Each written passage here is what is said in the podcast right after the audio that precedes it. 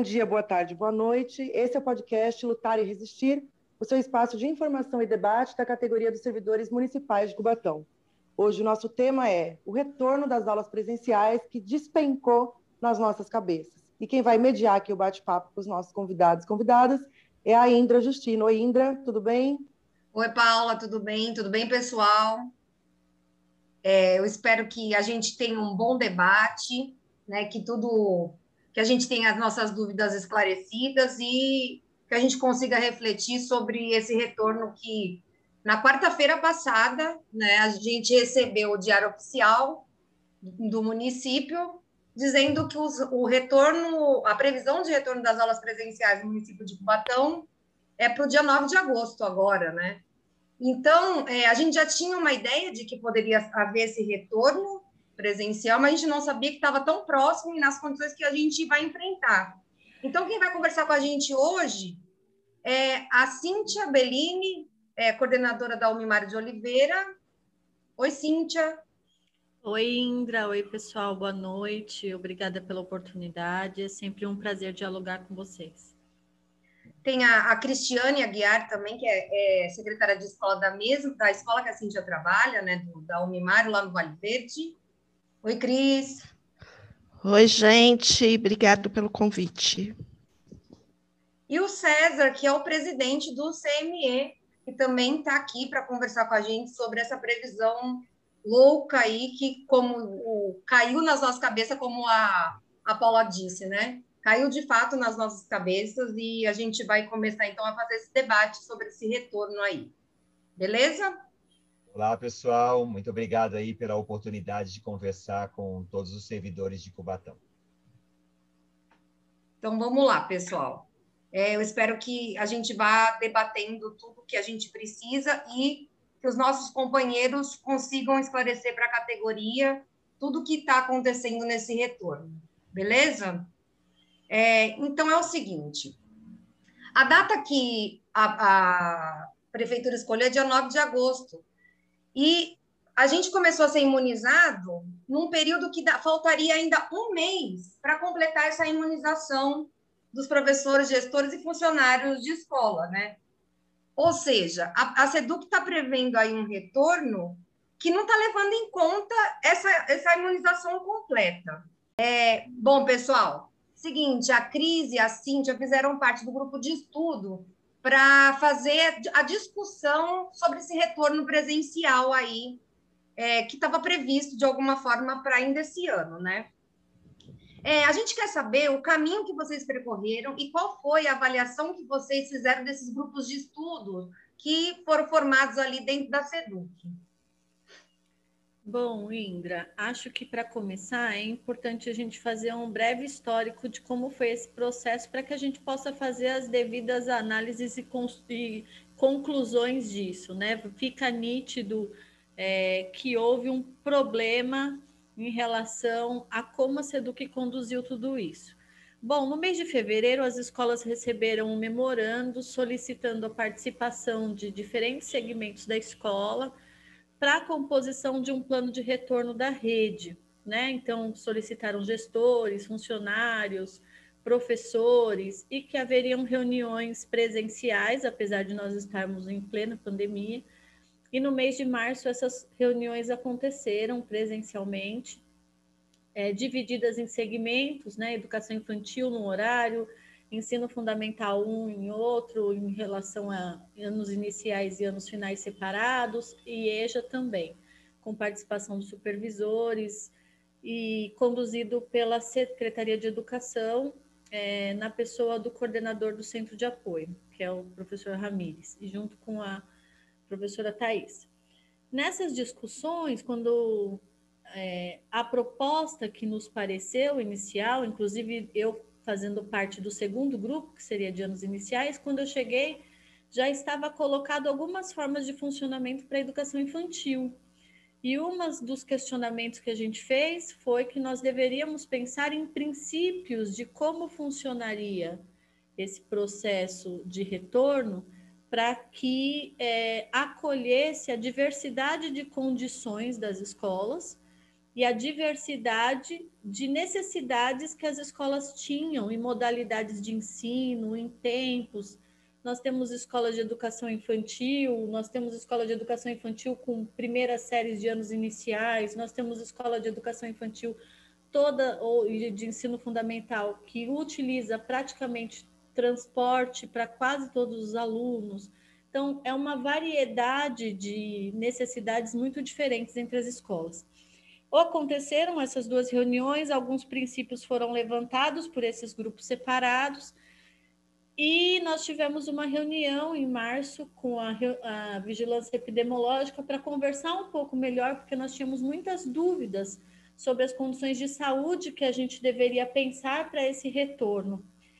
Após isso, a gente, ainda no mês de março, o que foi combinado pelo grupo é que nós faríamos uma pausa para aguardar as deliberações do Conselho Municipal de Educação, que isso nos daria mais elementos para pensar o retorno. Desde então, o grupo parou de se reunir, então, desde março, não se reunia mais, e nós voltamos a nos reunir, apesar de de notarmos né, as mudanças de contexto, o início de vacinação, a pressão do Estado, é, a pressão da mídia em relação a retorno, muitos burburinhos de paz, o grupo não foi convocado, se manifestava, né, membros do grupo se manifestavam solicitando reuniões no, nos grupos de, de rede social, mas isso não foi atendido porque não tinha pressa, seria tudo combinado. Enfim, no dia 17, do dia 15 agora de julho, os gestores foram convidados a conhecer o site do Centro de Apoio e foi uma reunião voltada para isso, mas alguns gestores manifestaram preocupação em relação ao retorno e perguntaram para a secretaria e o coordenador se manifestou dizendo que o plano já estava pronto, que seria enviado para as escolas e que a partir daí as escolas comporiam seus próprios planos. Eu, eu estava na reunião, interrompi a fala e, e questionei o que estava pronto, já que o grupo não tinha mais se reunido desde então, apesar das solicitações, e que a gente não tinha ciência, não tínhamos nos reunido todos os segmentos para fechar esse plano enquanto grupo de trabalho. Bem, ele anunciou que nós teríamos uma reunião só do GT, que aconteceu no dia 19, e essa reunião do GT foi uma mera leitura do plano que a gente já tinha em 2020, passado coisas que a gente já tinha, que a SEDUC já tinha elaborado. A gente questionou muito a questão da data, se havia uma previsão, porque a gente estava notando o, esse movimento social né, para o retorno e a gente obteve uma resposta que a gente não precisava se preocupar, que esse plano ia voltar. Nós manifestamos muitas dúvidas, muitas indicações de para serem acolhidas no plano, que esse plano seria revisto pela secretaria a partir das dúvidas que a gente tinha manifestado. Ele retornaria para o GT, para o GT, enfim, fechar o plano e depois eles iriam para a escola, né? Então, nós depositamos uma série de questões nesse dia 19, mas fomos surpreendidos no dia 21 com é, a publicação de um decreto. E em complemento desse decreto, o plano de retomada estava anexo, junto com a normativa número 2 de 2021, que trazia o retorno para o dia 9 do 8. Então, tudo aquilo que foi falado naquela segunda-feira do dia 19, que o plano ia retornar para nós, que a gente ia, é, que as dúvidas seriam apreciadas, apresentadas, tratadas dentro do plano, principalmente questões protocolares que estavam faltando que eram problemas para as escolas, não foram tratadas. Algumas coisas foram retiradas do plano, como, por exemplo, o escalonamento de, de início de aula por turmas.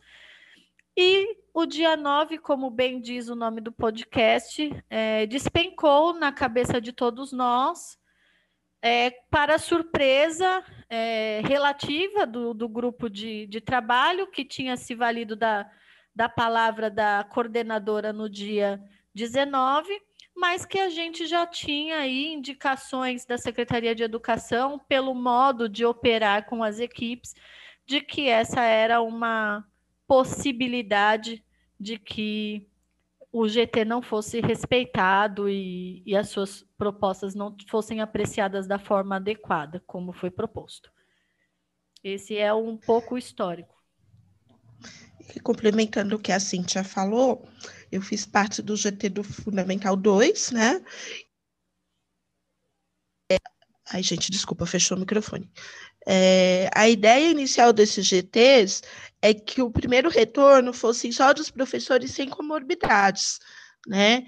E, e os professores que tivessem comorbidade teriam as, acompanhariam os alunos na, no formato online, né? Depois, com a primeira fase da imunização, onde poucos professores se imunizaram porque, por conta da idade, né? surgiu uma ideia que não foi discutida, porque não, não chegou aí para os GTs, devido a essa parada que a Cintia falou, que se, somente os imunizados voltariam. Né?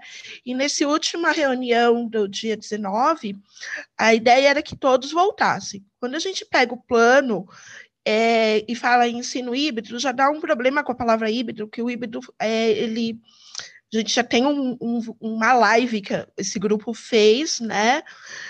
É, sobre o ensino híbrido, que o híbrido ele requer tecnologias, né? E aí, quando a gente fala do ensino híbrido, a gente já tem um, um problema no município, porque os alunos não têm acesso, né? As escolas não têm condições de dar esse acesso aos alunos, né? E os professores não, não têm capacitados, não estão sendo capacitados para esse trabalho. Né? Então, a gente já tem esse problema, né? E e como é posto o plano é, que foi nos apresentados, né, que foi apresentado no DO, ele, ele tem problema, porque se o, professor, o, o intervalo que o professor está na escola, ele não consegue preparar as duas coisas, entendeu? Então aí vai dar um, um vai ficar um buraco, tá? Cíntia complementa aí. Nós tivemos agora, no dia 23, uma reunião de gestores para que a SEDUC apresentasse o plano para os gestores da rede. E foram colocadas muitas, muitas, muitas questões, né? Dentre elas, dia 22, desculpa, não foi dia 23. É, dentre elas, essa questão dos funcionários com comorbidade, porque, segundo o decreto do prefeito, voltam todos os funcionários, exceto as grávidas, né, as gestantes. Mas no plano havia um comentário, havia um, um anexo dizendo que voltariam os funcionários que tivessem tomado a segunda dose da vacina e os com comorbidade e a primeira dose também, e que apenas os funcionários com comorbidade comprovada, eles voltariam após a segunda dose da vacina, dados 14 dias para a requerida imunização. Isso foi um conflito na reunião de diretores, junto com muitas outras dúvidas referente à alimentação, a funcionamento, as condições de cada escola. Tem escola que não vai ter condições de retornar de jeito nenhum, porque o prédio, o próprio público, não oferece estrutura segura para as crianças, né? Tem escolas com uma série de dificuldades e dúvidas que não foram respondidas, que a gente já tinha apresentado no plano, por exemplo, alunos com transporte, é, aluno que vem no dia errado, né? Que a mãe coloca no ônibus, mas não é o grupo dele, já que o grupo vai ser, as turmas serão rodiziadas e divididas em grupos. O que, que a gente faz? Bota no ônibus de volta, mantém na escola. Qual vai ser o rigor com os alunos que apresentarem algum sintoma? É, como a gente vai lidar com o pai que insistir e usar da legislação, como tem acontecido em outros municípios, né? Pai chega com ECA, diz que vai chamar a polícia porque quer que o aluno entre de qualquer jeito, pai que se recusa a usar máscara e quer entrar dentro da escola. Então, são problemas é, muito importantes de serem é, escritos pela secretaria, como o gestor e a equipe e os professores devem agir, porque normalmente, quando esses conflitos aparecem, ainda que o gestor esteja num papel institucional, se ele é acionado judicialmente, ele é acionado pessoalmente. A gente não recebe nenhum tipo de apoio da Secretaria de Educação. Inclusive, já tem gestores que, por posturas semelhantes, arcaram com seus advogados. Então, a gente queria que esse plano trouxesse esse resguardo protocolar, com orientações descritas de como agir, para que nós todos, professores, é, até a comunidade tivesse a segurança de, de que esses procedimentos vão de fato garantir algum tipo de resguardo, né, de, de cuidado para que não haja contaminação. Bom, pela fala de, da, das camaradas, a gente vê que tem aí problemas, muitos problemas à vista, né? César, fala para a gente uma coisa. O, o CME foi consultado sobre essa data que a prefeitura determinou para a volta? E a gente também quer saber qual foi a participação do conselho nesse processo aí dessa discussão para o retorno. Bom, o CME ele vem acompanhando essa questão do, da retomada desde quando saímos, né? lá de março de 2020. E aí foram várias discussões, vários debates. Nós uh, tivemos reuniões nesse, nesse, desde o ano passado, né? com a SEDUC, com outras secretarias, inclusive com a Secretaria da, da Saúde, bem no começo do ano passado. Aí, uh, no meio do ano passado, houve um grande é, um grande limbo, né? Não, não houve não houve conversa, não houve, não houve bate-papo, não houve encaminhamentos, mas nós tivemos aí alguns pareceres do conselho, tivemos deliberação uh, com relação ao ano passado, acabou-se então a questão do ano passado, estamos aí neste ano. Este ano, em fevereiro, nós já fizemos uh, algumas retomadas aí de, de debate uh, para a retomada de, da, das aulas presenciais. A nossa documentação estava pronta aí, é, em março já estava pronta uh, os nossos pareceres. E os nossos pareceres estavam lá com um, algumas exigências. É, uma delas, por exemplo, é a, era a fiscalização, o olhar da vigilância sanitária em todas as escolas. E eu acredito que, não tenho essa resposta, mas acredito que a vigilância sanitária não foi em todas as escolas ver as condições é, sanitárias de cada escola. Eu acredito que, que, que não, foi, não ocorreu isso.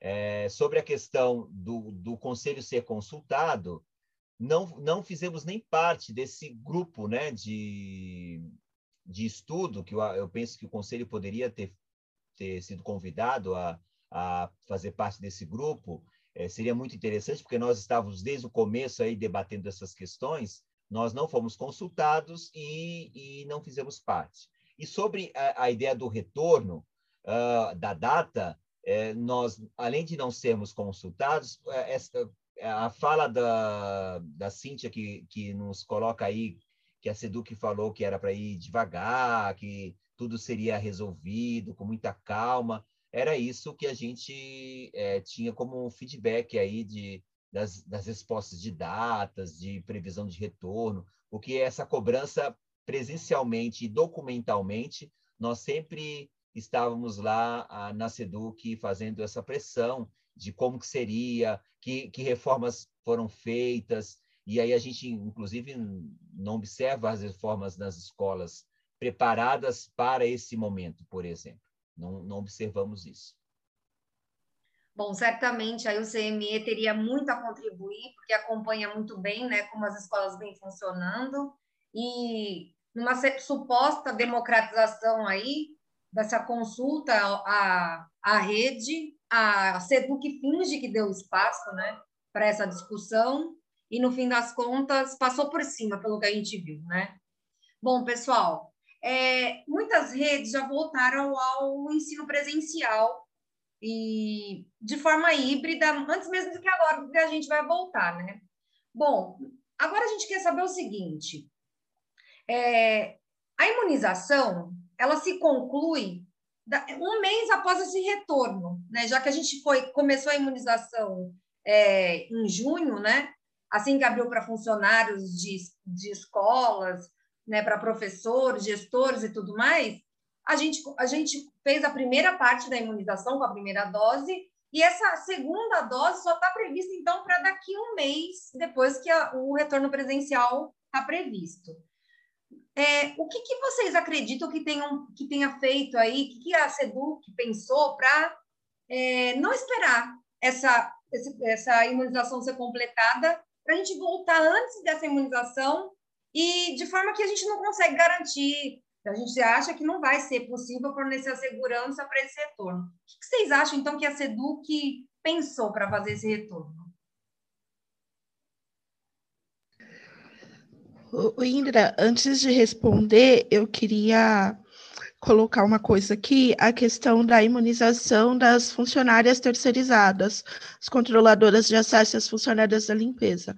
É, houve uma várias orientações, não, não sei se nem chama, chega a ser várias orientações, mas desorientações né, em relação a como seria a imunização dessas funcionárias. Então, uma hora põe no sistema, uma hora libera, uma hora não libera, uma hora é para esperar, né? A maior parte delas tiveram que esperar a idade, né?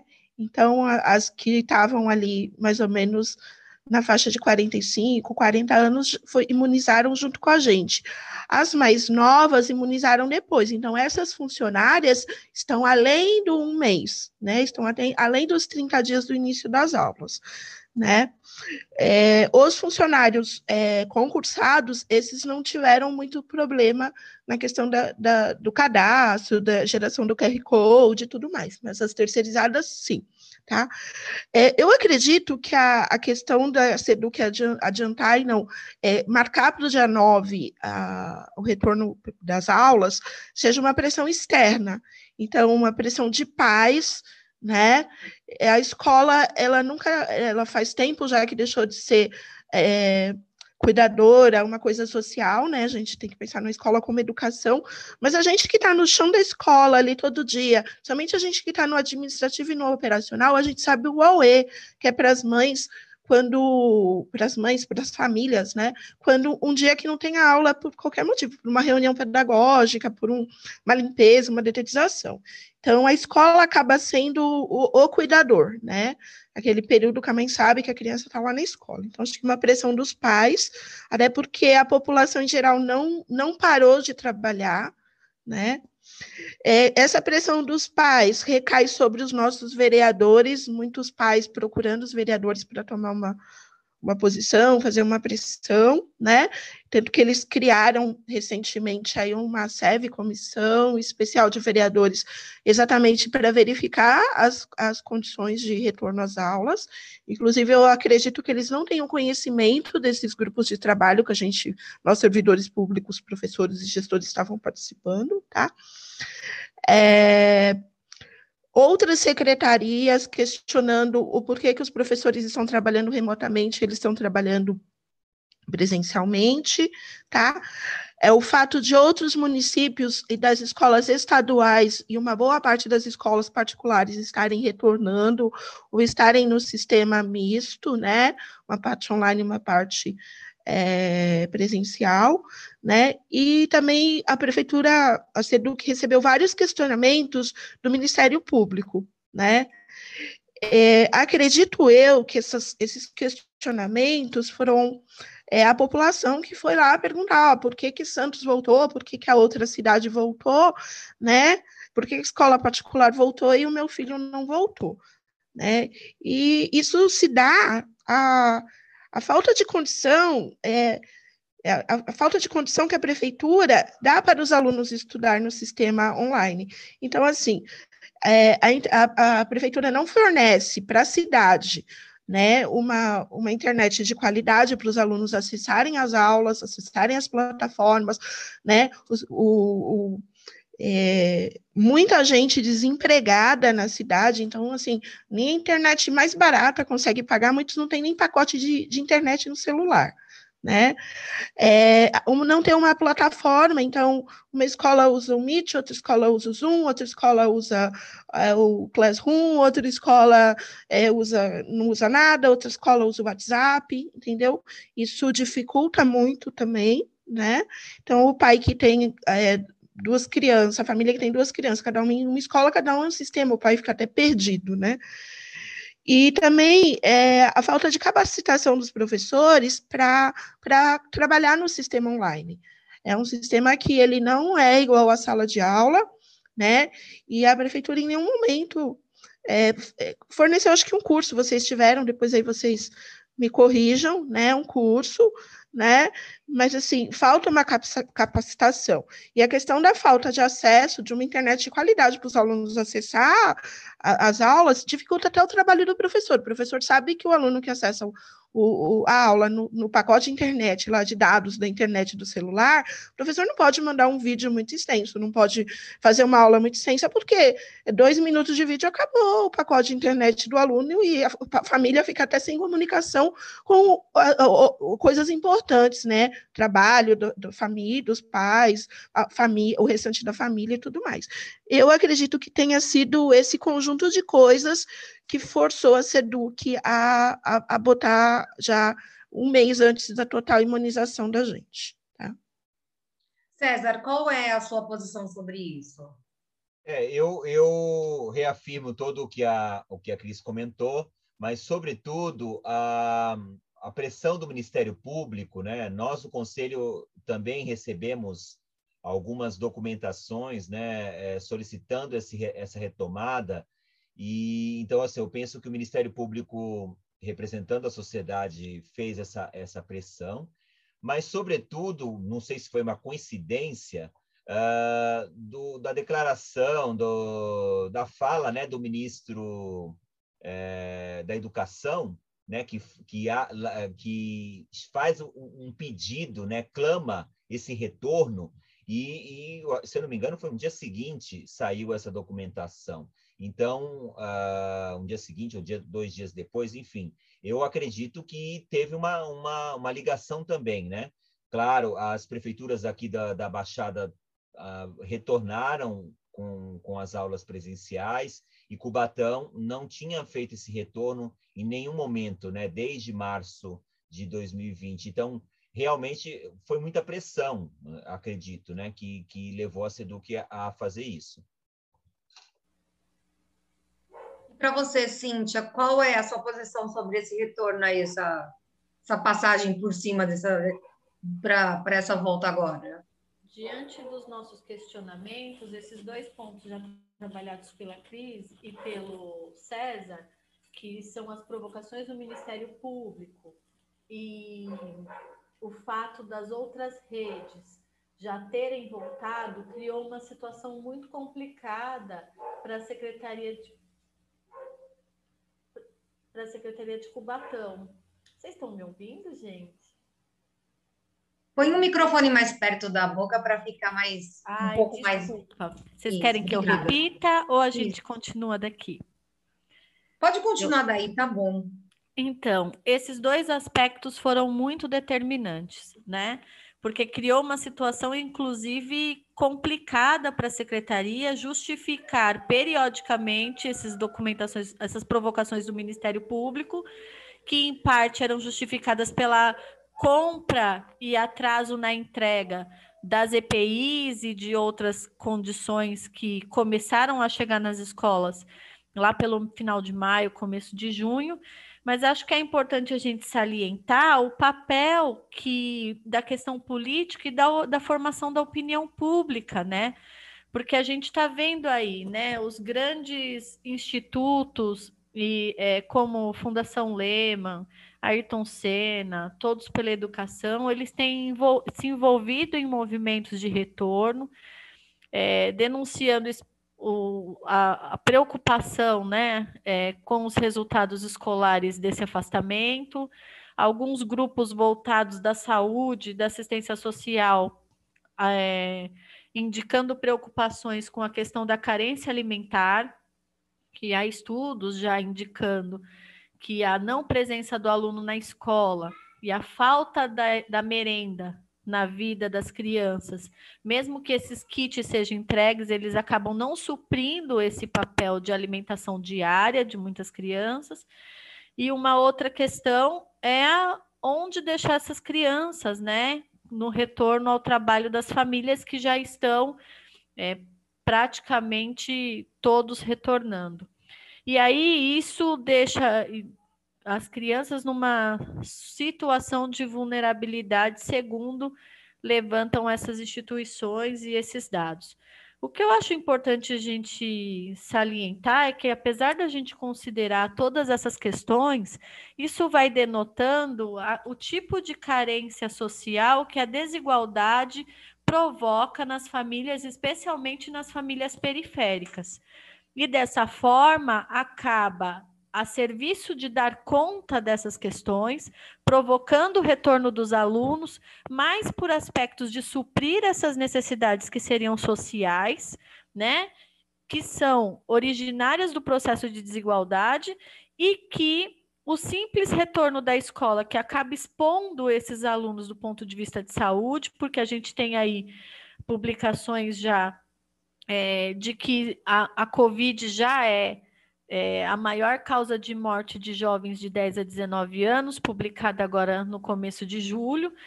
Mesmo assim, eles acham importante esse retorno para suprir essas demandas que são da desordem social que a gente vive.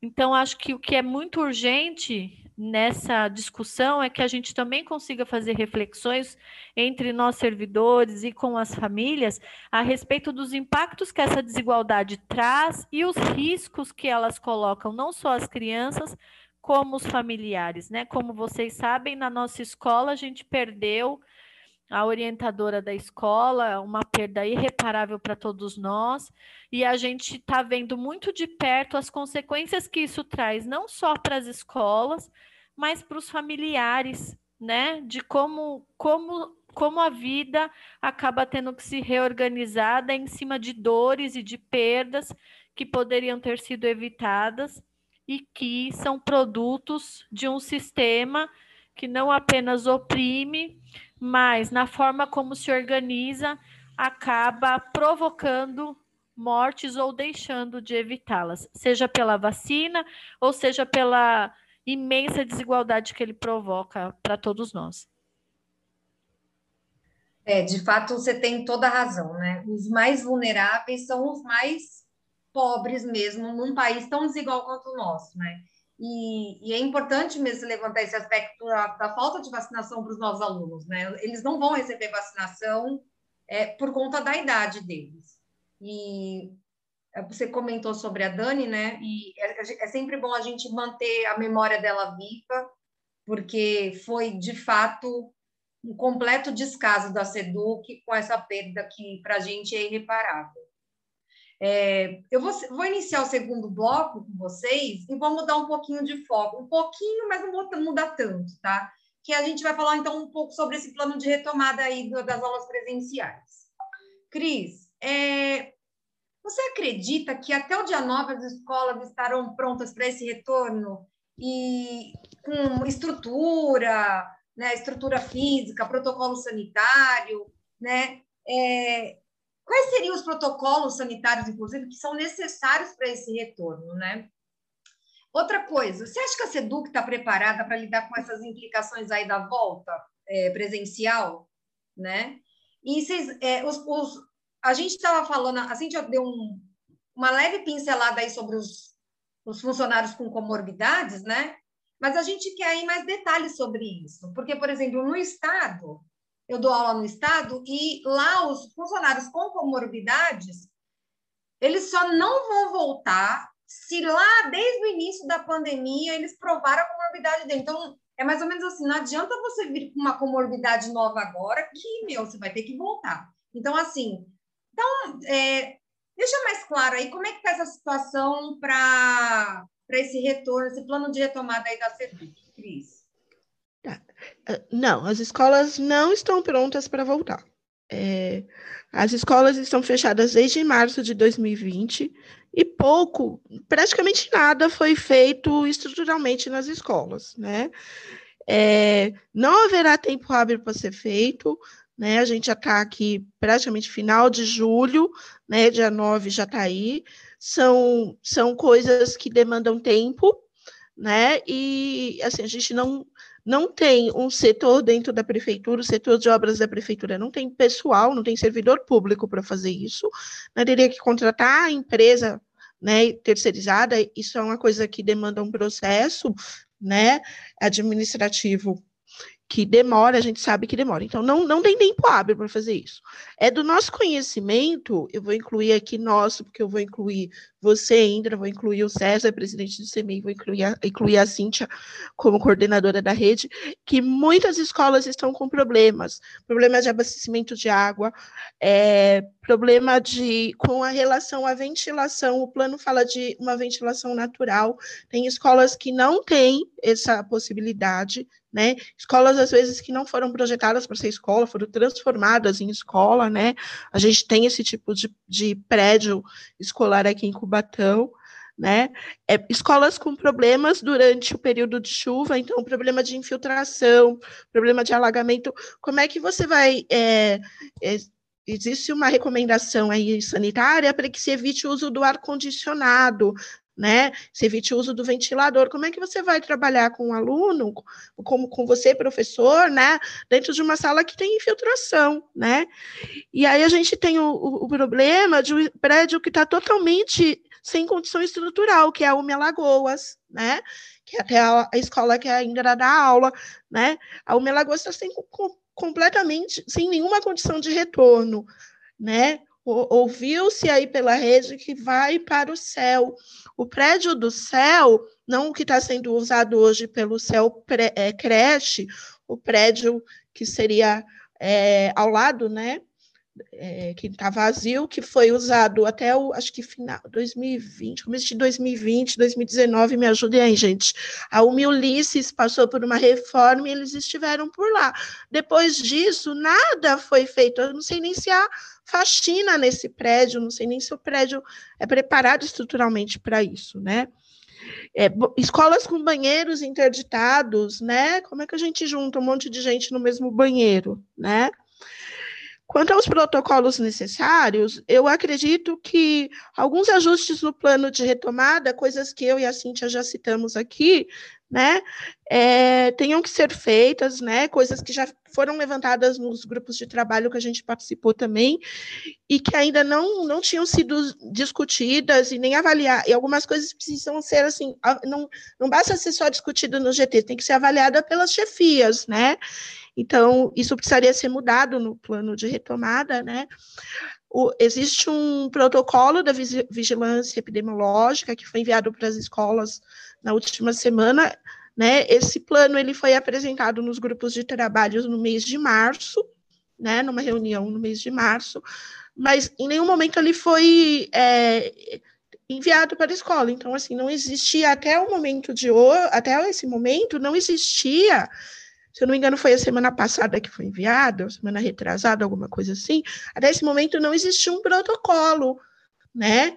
E, e, retomando a fala da Cíntia em relação à nossa colega Dani, né, houve muitas falhas, né, que tem naquele protocolo que não foram feitas na nossa escola, né. Mas o, o meu maior temor quanto à retomada das aulas é que o plano, tanto o plano de retomada elaborado pela SEDUC, mesmo com as suas falhas, que a gente sabe, já apontou aqui que tem, né? E esse, esse protocolo da vigilância epidemiológica, que seja coisa só para inglês ver, né? É, o que eu ando sentindo muita dificuldade, eu levantei isso na última reunião do GTs, no dia 17, né? É, não tem ninguém dentro da nossa secretaria que, que tome decisão, então, é sempre, ah, eu vou falar com a secretária, eu vou falar com a supervisão, eu vou falar com a chefia tal, e, e, nunca tem uma decisão, não tem uma, não tem uma pessoa, não tem um grupo que tome decisão, né? E essa responsabilidade fica sendo, sendo jogada para a escola, né? E isso implica também de a SEDUC não estar preparada para a volta, né? É, muitas chefias desconhecem legislação dentro da SEDUC, né? Legislações básicas para a gente na escola, né? E muitas dúvidas elencadas pelas escolas, né? A Cíntia é, é, já falou sobre isso nas reuniões que ela tem participado dos gestores, eles não conseguem resolver, não conseguem elucidar as dúvidas, né? E aí na escola a gente fica no escuro também, né? E, e essa questão da, da, da, da SEDUC chegar, jogar responsabilidade para a escola né? É o que a Cintia falou, a escola age, o gestor age dentro da escola, o funcionário age como ele te, acha que tem que agir, né?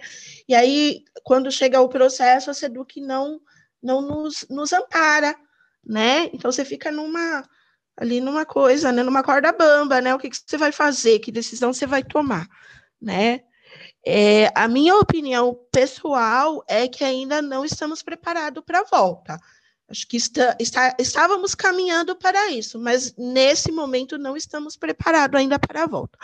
A questão da comorbidade, eu vou deixar para a Cintia responder, porque ela está mais por dentro do assunto, porque ela já deu uma pinceladinha lá no começo e ela participou da reunião, né? Então ela está mais por dentro do que eu, não tenho um, é, informações suficientes para poder responder para vocês, tá? É, é, muito louco isso que você está falando, né, o, o Cris? Porque assim, a Seduc nesse jogo de empurra acaba empurrando a responsabilidade para a escola, mas no plano de retomada, e aí eu gostaria que a Cintia e o César respondessem também sobre isso, está é, tá previsto ali que a escola faça seu próprio plano de retomada e envia para a Seduc ali para ver se está tudo ok e tal.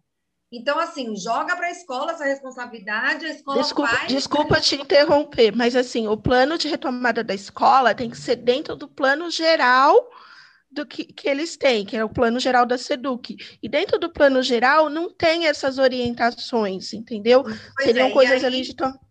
É. Aí é mais ou menos assim, a escola fica nessa, eu tenho autonomia para gerar meu próprio plano, só que não, né? É, é, mais ou menos isso. Dentro desse plano de retomada, a gente pensa num, num plano próprio para a escola, mas não tem tanta autonomia assim, pelo que a gente está entendendo. Eu também não li todo o plano de retomada, não, mas pelo que eu estou entendendo de vocês, é isso. Então, Cíntia e César, como que vocês veem isso? Essa jogada aí de bola para as escolas em relação ao, ao próprio plano de retomada? Indra, eu acho que há alguns esclarecimentos que a gente precisa fazer até para a gente medir essa questão da responsabilização. Quando a gente chegou no primeiro dia de RGT, no meu encontro de anos iniciais, antes de mim, do grupo que eu participei, já estavam na lousa a discussão de como funcionaria o funcionaria a educação infantil, por exemplo. E que nós nos baseássemos naquilo para poder montar como seriam os anos iniciais. Isso foi uma discussão muito longa dentro do grupo de anos iniciais, porque a gente não acreditava que era possível a SEDUC ou um grupo de GT dar conta de conhecer e tratar com devido respeito todas as dimensões e diversidades que a rede contempla de, de escola e de condições de ensino. A gente tem escolas que não vão conseguir retornar, a gente tem escolas que, por conta de um processo de atendimento ou de algum recurso próprio, conseguiu dar conta de algumas questões, nenhuma delas está 100%, porque a gente sabe que o problema estrutural da rede é histórico e está sendo denunciado, inclusive antes da pandemia. Os gestores já se cansaram de mandar memorando solicitando isso, mas era inviável a, a SEDU, que a gente não daria não acreditava que seria o mais correto dar à SEDUC o poder decisório de como as escolas funcionariam. E em função disso, isso foi uma conversa do grupo de trabalho, as escolas, a partir de princípios, né, de princípios e protocolos que fossem universais, comuns a todos nós, deveriam propor a elaboração dos seus planos dentro das suas realidades, dialogando com seus professores e com as suas comunidades. Essa foi uma estratégia do GT. Agora, por que que está dando para a rede essa sensação de que isso é uma transmissão de responsabilidade? Porque o plano não ficou completo da forma como a gente gostaria, do, da forma como a gente pensou. Por quê? é, a SEDUC não assumiria, não significa que a SEDUC assume a responsabilidade quando ela implementa ou nos enfia a goela abaixo um tipo de trabalho ou como vai funcionar dentro de uma rede tão diversa. Isso não quer dizer que ela esteja assumindo responsabilidade. E, ao mesmo tempo, quando ela propõe que a gente de, discuta isso dentro das escolas, não quer dizer que ela se desresponsabilize absolutamente. Ao contrário, na nossa perspectiva, este documento deveria conter os princípios norteadores, alguns deles estão lá, não todos, e junto com eles esses protocolos de funcionamento que preservem essas, essas coisas de orientação. Então, aconteceu isso, eu faço o quê? Aconteceu aquilo, eu ligo para quem? Quem é que vai dizer qual é o parâmetro que eu devo usar para fechar a escola ou não? Como é que eu lido com o menino quando o pai insistir que ele deve entrar e trouxer o ECA e chamar a polícia porque a gente está bloqueando a entrada da criança na escola e as leis maiores da, do, do nosso país impedem que a escola crie qualquer mecanismo de restrição à entrada de criança? Então, são tantas questões e estas questões é que responsabilizariam a SEDUC é na descrição desse panorama de condições e de, e de coisas que são universais, não são particulares de cada escola, que na verdade vai acontecer no Mário, vai acontecer no Alagoas, vai acontecer numa série de, de locais, essas insistências, até porque tem grupos organizados né, na mídia orientando que, que os pais insistam nessa frequência, de ampliar esses 35% para logo para 70%. Então, tem uma pressão popular muito grande, mas a responsabilização da SEDUC se daria nessa descrição detalhada de como nós devemos agir. E essa descrição detalhada não veio. Então, na reunião do dia 22, os gestores ficaram muito assustados com a forma como a SEDUC se colocou a respeito desses documentos, já estavam cientes de como o GT tinha sido, é, da, das, de como o grupo de, de trabalho do, não tinha conseguido é, conquistar essa descrição de protocolos e que desta forma e por isso, pela ausência desses protocolos, é que a SEDUC não está implicando de forma equivocada, transferindo a responsabilidade, e não na, na realização do plano. Porque pensa, não dá para sentar lá sete pessoas e pensar a rede toda. Né? A Fabiola, por exemplo, diretora do Rio Grande do Sul, conta bastante como ela recebe alunos de ônibus de vários lugares da cidade. Como é que a escola que está lá na Ilha Caraguatá recebe apenas alunos da Ilha Caraguatá? É impossível fazer um plano que agregue essas duas condições só pegando a educação infantil como exemplo. A gente tem o Mário que tem do primeiro ao nono, a gente tem o Ulisses que tem só Fundamental 2. Então, como é que a gente cria uma coisa só ou empodera a SEDUC de nos dizer também, seja assim e pronto? O, o trabalho do GT foi dizer, não, as escolas precisam fazer os seus planos, mas desde que as orientações e as questões protocolares sejam explícitas, claras, e eles não podem alegar que eles não foram provocados disso ou que eles nem sabem quais são essas questões, porque o grupo de GT levantou essas questões com antecedência lá em março. E o grupo de gestores tem levantado constantemente, especialmente do grupo de diretores, que é o grupo que a SEDUC costuma dialogar com mais frequência, tá bom? Penso... César, como é para você isso? Isso, então, essa questão da retomada, do, do plano de, de, retomada, foi levantado aí pelo, pelos nossos pareceres, que as escolas precisavam ter autonomia para gerir ali o que é muito particular daquela escola, né? mas precisa ter um, uma visão geral, porque os nossos professores, muitos dão aula em, em duas ou três escolas da própria rede, então é, é, é preciso ter uma visão geral e trabalhar as particularidades. Eu destaco aqui também uma questão assim que precisamos é, pensar, que é a questão da, da economia que houve uh, por parte da, da, da prefeitura, com transporte, merenda, profissionais é, terceirizados, aulas eventuais, houve muita economia, então dava sim para ter uma estrutura, uh, pelo menos uh, um pouco mais bem pensada, para essa retomada ser um pouco mais é, suave, né? Indra, só complementando também, Pode o plano falar. fala a respeito de um comitê local de Covid, que cada escola deverá montar com partes de todos os segmentos professores, gestores, funcionários, alunos e pais, alunos do Grêmio e pais do conselho de escola ou outros que se dispuserem, que é para eles, em conjunto, fazerem uma avaliação das condições da escola, fazerem uma avaliação de que tipo e, e, se há condição da escola oferecer atividade presencial, como eu disse, tem escolas que não têm, e de que forma isso precisa acontecer. Então, esse comitê precisa ser formado nas escolas. Um problema grave que a gente viu e que também os gestores estão aguardando o posicionamento da SEDUC, parece que a gente vai ter uma reunião agora na segunda-feira, os diretores, é a respeito do prazo que foi dado. Esse documento foi publicado no dia 21 e ele foi solicitado. A reunião com os gestores aconteceu 22, aconteceu uma reunião com o setor de alimentação, porque também tem questões de alimentação muito sérias, no dia 23, e eles querem que a gente entregue esse documento agora, sexta-feira, dia 30.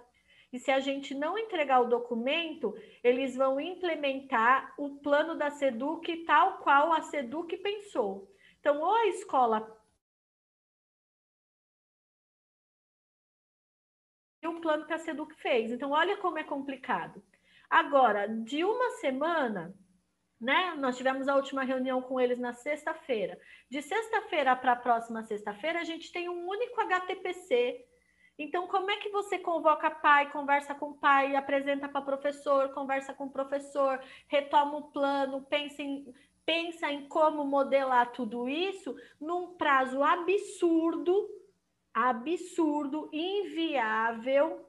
De uma semana, que, né? De uma semana. Então, esse prazo a gente está reivindicando que ele seja revisto esse plano teria que ser é, enviado para a supervisão de ensino, eles homologariam ou não esse plano, e a partir daí ele estaria implementado nas escolas. Então, esse prazo em si já é abusivo, desrespeitoso e já inviabiliza que a escola pense junto com a sua comunidade é, esse trabalho que precisa ser não feito de qualquer jeito, mas muito bem pensado e analisado não só pela gestão da escola, como por todos os professores e, e parte, alunos e todos os integrantes desse, dessa comunidade escolar.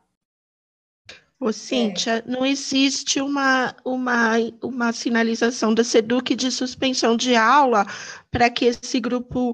Assim, eu não, não, vejo a possibilidade, por exemplo, de reunir professor, fazer um plano com os professores da manhã discutindo uma coisa, ou da tarde outra. Né? E aí os pais vão de manhã, vão de tarde, né? Os funcionários vão de manhã, vão de tarde. Eu, eu acho inviável isso. Não há uma sinalização de suspensão de aula para que haja discussão desse plano pela, por parte da SEDUC, não há essa não sinalização. Tem. Não tem, Cris, não tem, não tem nem prazo hábil. Então pensa, se a gente levantasse o nome dos pais na segunda-feira, já convocasse eles para terça-feira, alguns desses pais teriam que visitar as escolas para ver que condições elas estão, inclusive para poder avaliar. Eles teriam que fazer isso na própria terça-feira, porque na quarta-feira eles já junto com os professores teriam que elaborar, finalizar, discutir e formatar esse plano para que ele fosse adequado na escrita e apresentado na sexta-feira. Então, mesmo que você tenha aí uma boa vontade, que a SEDUC às vezes acusa a gestão da escola de não ter boa vontade de fazer as coisas, mesmo que você tivesse aí uma boa vontade, é inviável, é impraticável porque é desrespeitoso, inclusive, com a nossa comunidade. Como é que a gente chama um pai no dia para ele vir no outro? As famílias trabalham, as famílias também estão envolvidas com uma série de outras questões. Não dá para a gente sobrecarregar a família de, de, desse, desse atropelo, né? E, ao mesmo tempo, não dá em função disso da gente falar, não dá para chamar a família, vamos fazer só entre nós, porque isso também é desrespeitoso com a comunidade.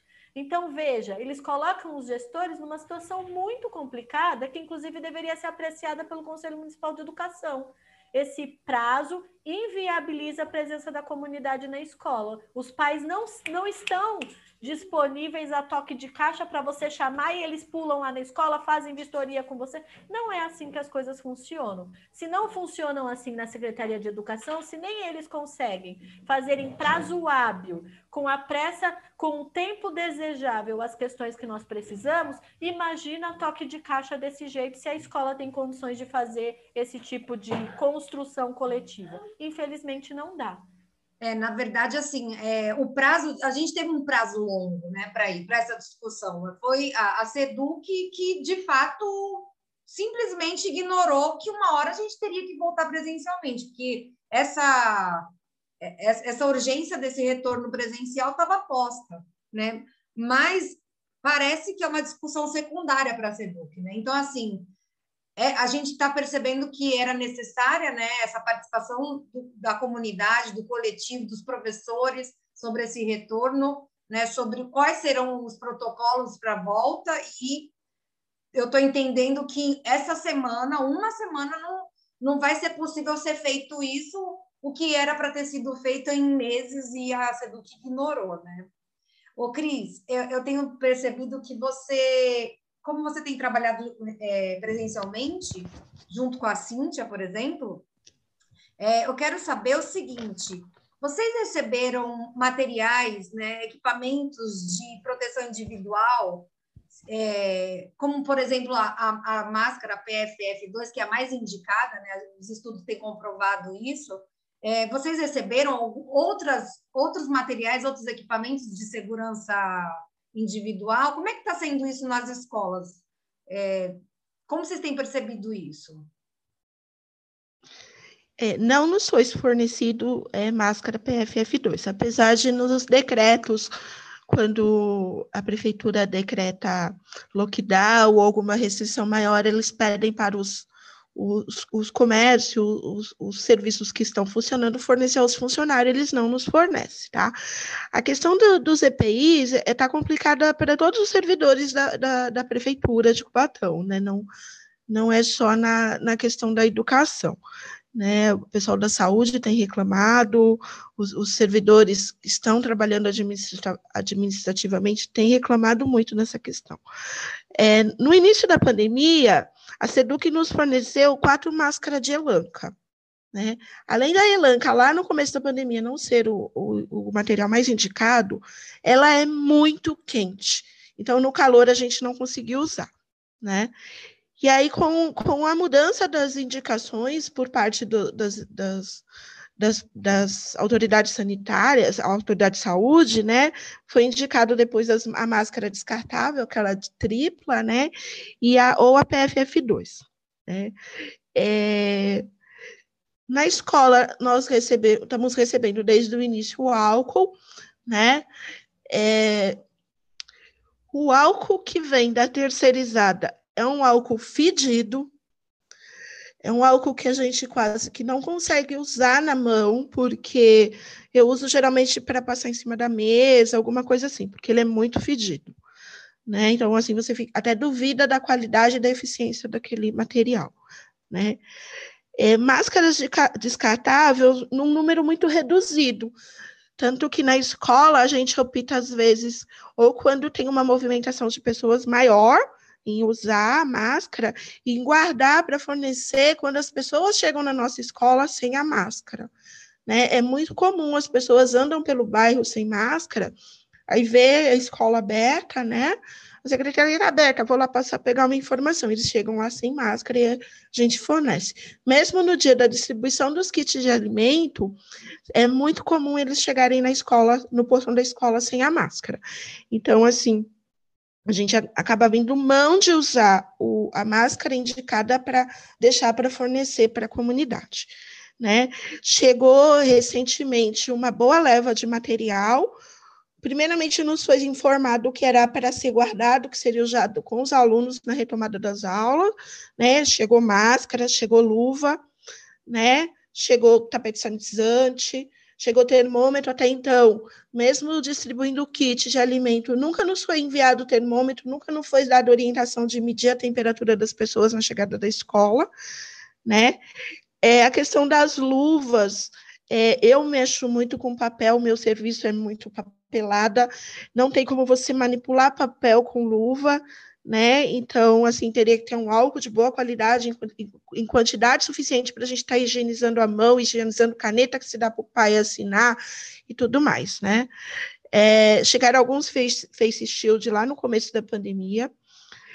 Eu, particularmente, eu não uso, eu tenho muita dificuldade, eu uso óculos, meu óculos embaça muito, né? Então, eu, eu não uso. Então, não sei se tem, teria uma outra opção, não, não desconheço, tá? É, eu queria também falar dos EPIs da empresa terceirizada. Já falei do álcool que é fedido, né? As meninas não têm recebido EPI, somente a máscara. Elas têm trabalhado sem bota, porque a empresa não está fornecendo a bota, e pelas convenções é, da, dos sindicatos, né, da classe, elas têm que trabalhar com a bota, né? É, enfim, não, não receberam face shield, é, luvas, só aquela da limpeza mesmo, as descartáveis, acredito que não, tá? É, a questão do material de limpeza tem sido muito escasso, um material de péssima qualidade, né? É, por mais boa vontade que a pessoa tenha, às vezes não consegue fazer uma higienização boa por conta do material ser ruim, né? É, a questão das meninas uniforme mesmo, é, além as que receberam receberam em pouca quantidade, né? Então assim até a questão do uniforme empresa é complicada, né? Eu havia comentado na reunião dos GTs, né? A gente teve na questão do falecimento da Dani a gente teve um descumprimento de uma ordem da vigilância sanitária por conta da empresa terceirizada, né? E que é, assim, ninguém se responsabiliza pela empresa. A Seduc não fez o contrato, é, a gestão só paga, né? O financeiro só paga, a, a, licitação já fez a licitação, já passou. Então, assim, ninguém tem responsabilidade sobre a empresa, né? Ou não querem ter. Né? Então, eu até coloquei lá no, no dia que o, o, plano que a gente está discutindo com seriedade, pelo menos por parte dos servidores, né, dos professores, dos gestores, dos funcionários, esse plano ele pode ser ele pode ser colocado em risco por uma empresa que não tem responsabilidade nenhuma. Né? Uma empresa que, quando a vigilância epidemiológica manda fechar a escola e os funcionários ficarem nas suas casas porque tiveram um contato com pessoas que tiveram Covid, essa empresa manda as, pessoas, as, as funcionárias ficarem na escola. Né? É, a, é uma empresa que, eu já falei, eles não fornecem os EPIs, então, assim, é, põe em risco isso também, né? Foi levantado por uma outra pessoa no, na última reunião do GT a questão da quantidade disponível de, de funcionárias para estar tá fazendo a higienização da escola. Não adianta você falar que você tem que higienizar as maçanetas, está lá no plano, higieniza a maçaneta, higieniza a carteira. Se numa escola você tem uma funcionária para fazer isso tudo em duas horas, a funcionária não dá conta disso nunca né? Enfim, é, aí vou, vou já chegar na questão da merenda também, né? Não adianta você falar, ah, tem que servir alimentação, tem que higienizar. No plano tem isso, higienizar isso, isso, isso e aquilo, né? Se você não tem funcionário suficiente para isso, né? Não adianta você pôr no plano que tem que fazer escalas de recreio, né, de alimentação, se você não tem a funcionária, se o, se o café da manhã da manhã vai ser terminado, vai ser servido até às nove, e o almoço vai ser servir, começado a servir nove e meia. Ninguém em, em meia hora faz um almoço, prepara um almoço. Né? Então não, não, não, não, não, não consegue. Segue, Cíntia, pode seguir, eu já acabei. Eu queria só complementar, Indra, que a orientação veio por via documentação, né, memorando, acho que inclusive do governo federal, de que naquele ano de 2020 as verbas de PDDE fossem usadas para compra de, de insumos necessários a complementar aquilo que as redes, as escolas não receberam, né? Então, na nossa escola, eu não sei, eu não sei, a gente não consegue nem se comunicar entre gestores para poder checar esse levantamento de material geral.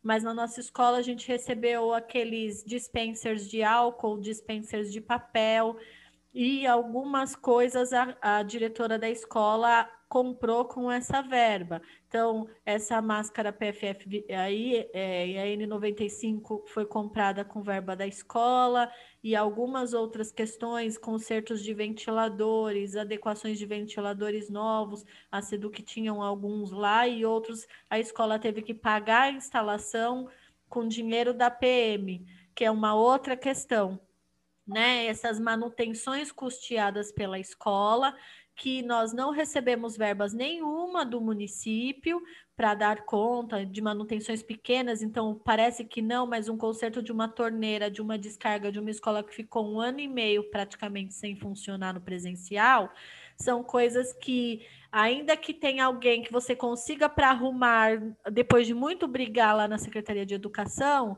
com o departamento de obras, você ainda tem que ter dinheiro na escola para custear. Então, as escolas estavam loucas, gente, fazendo eventos para poder rifa. Na nossa escola, nós fizemos cestas para sortear itens doados pelos professores para poder fazer esses concertos de, de torneira, de fazer concerto de. E aí é uma situação que a gente discute muito na escola, o quanto é adequado ou não a gente fazer isso, mas chega uma situação tão limite que as escolas acabam apelando para ter fazer esses tipos de eventos para poder ter alguma verba, até por conta, nós discutimos, por exemplo, a gente não queria é, pôr em risco ainda mais os nossos professores. Então, a gente passa por cima, às vezes, de coisas que a gente nem concorda, né? A gente não acha que seja os pais que tenham que custear essas manutenções, mas a gente acaba fazendo porque para nós foi uma perda muito grande perder uma funcionária da escola. A gente ainda não se recuperou, a gente não quer perder mais ninguém.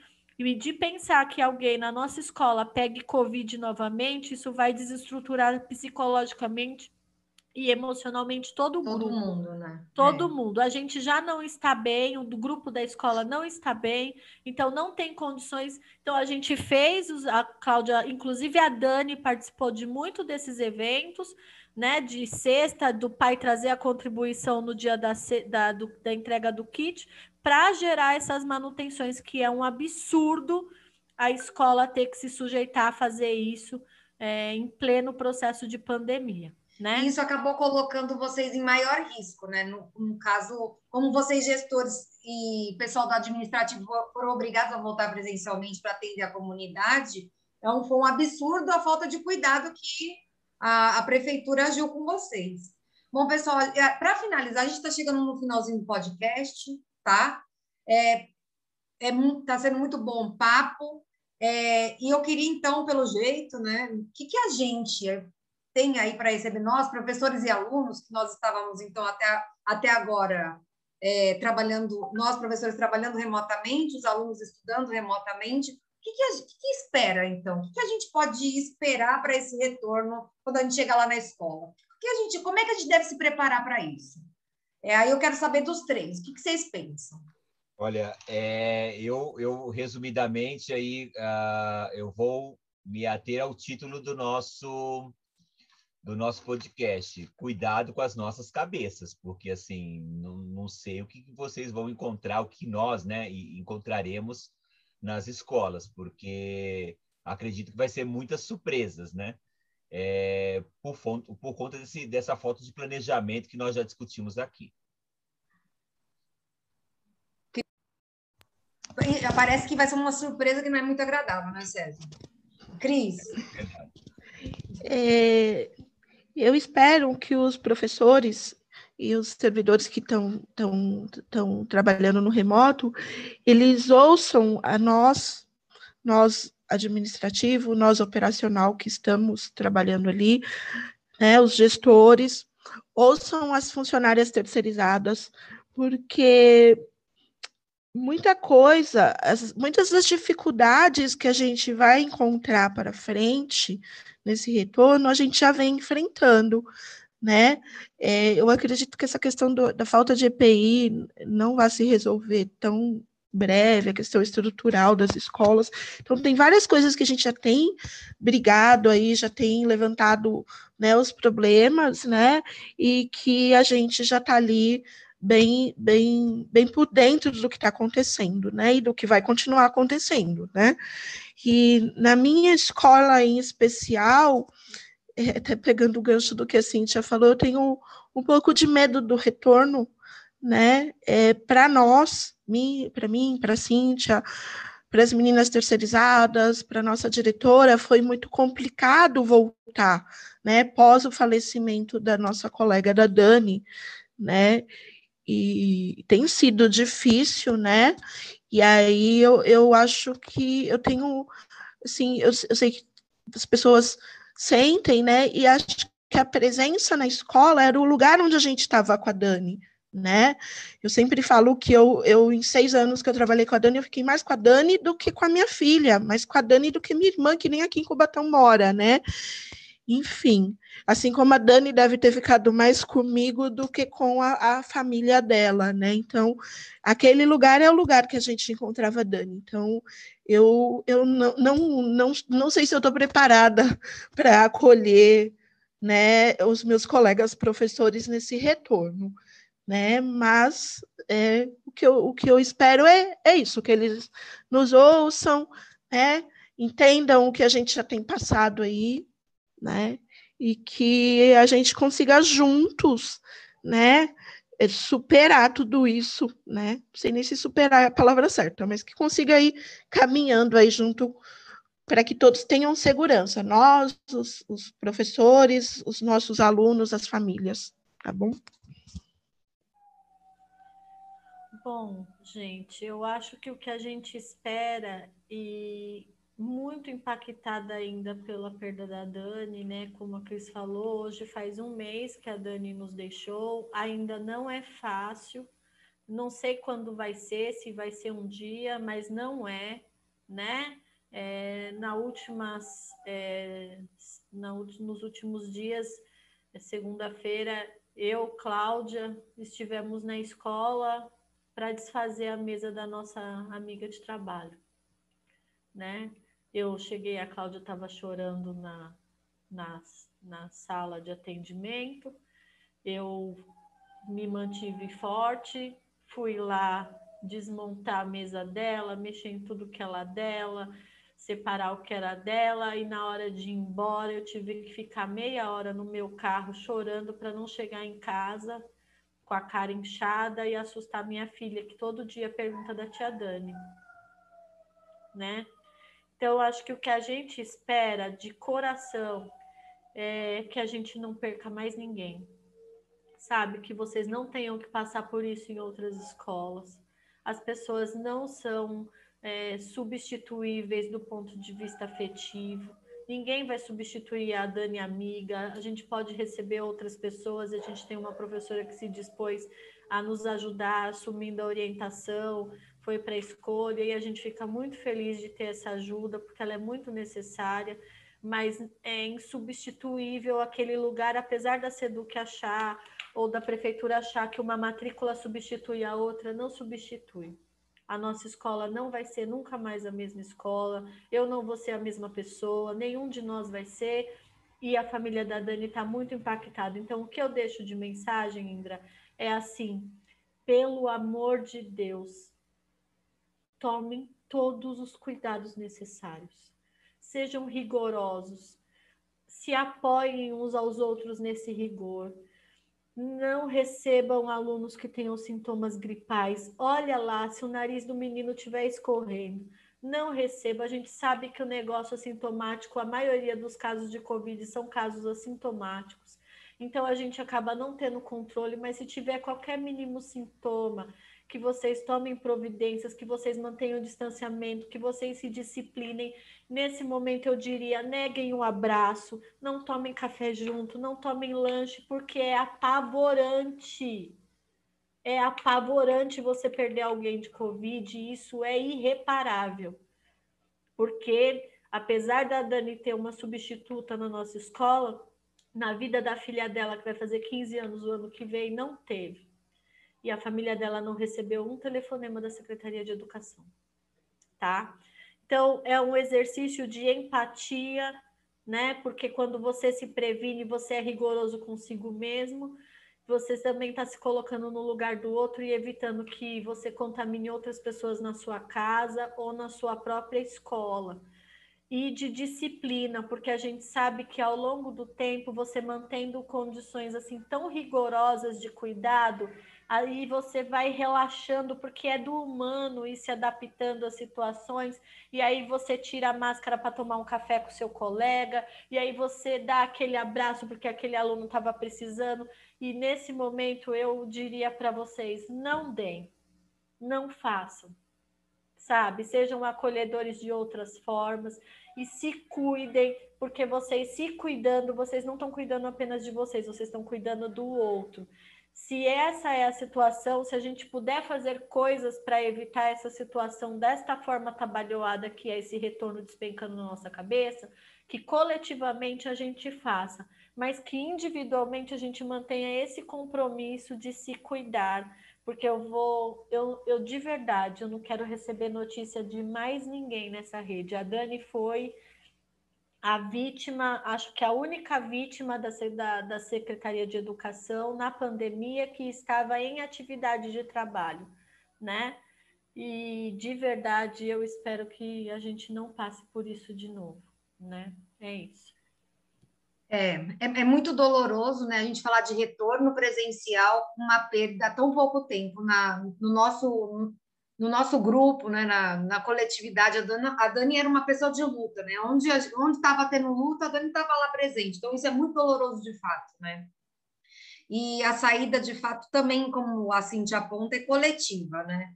É, a gente tem sim que ter o rigor individual, mas a, a gente, se a gente não, se a gente levar mesmo é, que o cuidado com a Covid é simplesmente individual, a gente assume a responsabilidade que não é somente nossa, né? É uma responsabilidade que é coletiva e a SEDUC tem responsabilidade, sim, na morte de todos os funcionários que estavam trabalhando na ativa durante a pandemia.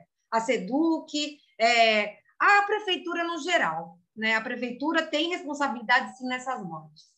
É, eu quero agradecer a, a participação de vocês, a gente está chegando ao fim, é, obrigada, Cíntia, Cris, César, que vocês ficaram aqui dispostos a esclarecer para a gente essas questões em relação a esse retorno presencial. É, a Cris e a Cíntia, em especial, né, que apesar da perda tão dolorosa, é, trouxeram aí esclarecimentos necessários, né, de acordo com o que vocês discutiram nos grupos de trabalho dentro da SEDUC, e a gente espera, de fato, a gente lamenta que vocês não, não foram ouvidos, né? A gente lamenta de verdade que vocês não foram ouvidos e a gente está voltando agora sem essa escuta necessária que, que era para essa volta. Obrigada, tá, pessoal? É, e é isso. Eu que agradeço. Se vocês quiserem falar algo, pode falar. Obrigado, eu agradeço a oportunidade. O Conselho Municipal de Educação está à disposição também da comunidade para para todas as questões ligadas à educação de Cubatão.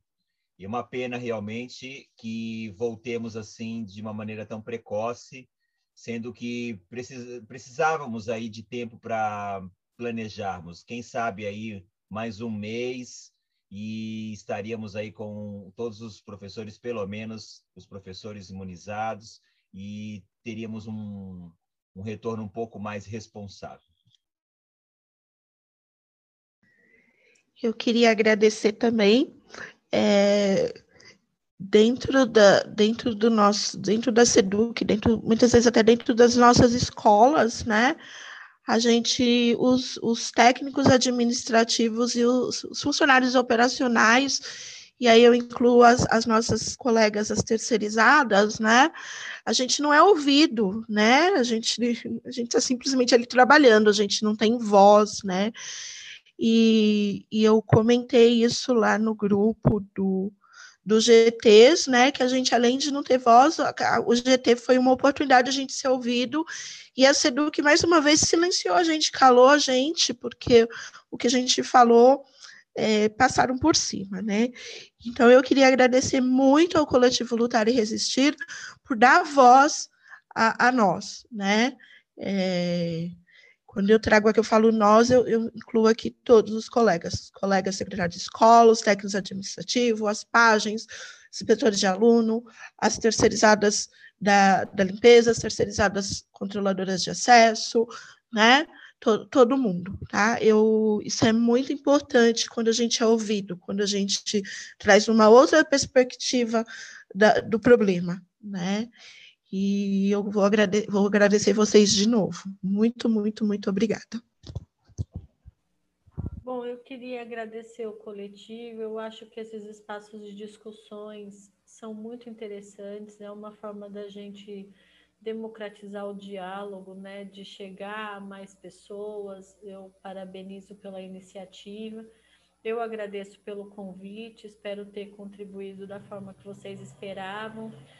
E eu me despeço é, desejando para vocês saúde, vida, longe de Covid, que essa pandemia acabe. E infelizmente a gente vai vendo que no âmbito municipal, no âmbito estadual, no âmbito federal, e dentro das instituições que dizem que falam por nós, que na verdade falam por si, como esses institutos é, Ayrton Senna, Lehman e outros, que a gente consiga coletivamente construir uma voz da escola pública, dos seus funcionários, das suas demandas, das periferias que ela atende, das comunidades que precisam ser representadas, e eu acho que esse coletivo faz um pouco esse papel, e que bom que a gente pode contar com esse com, esse, com essa porta aberta de dar voz a, a quem é de fato do chão da escola,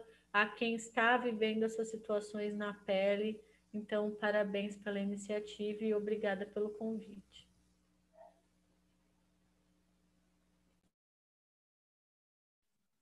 Então, valeu pela participação de vocês. Esse foi mais um podcast. E obrigada, obrigada mesmo.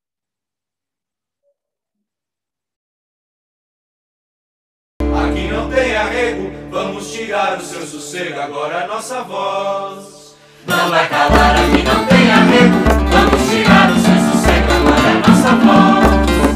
Não vai calar a que não tem arrego.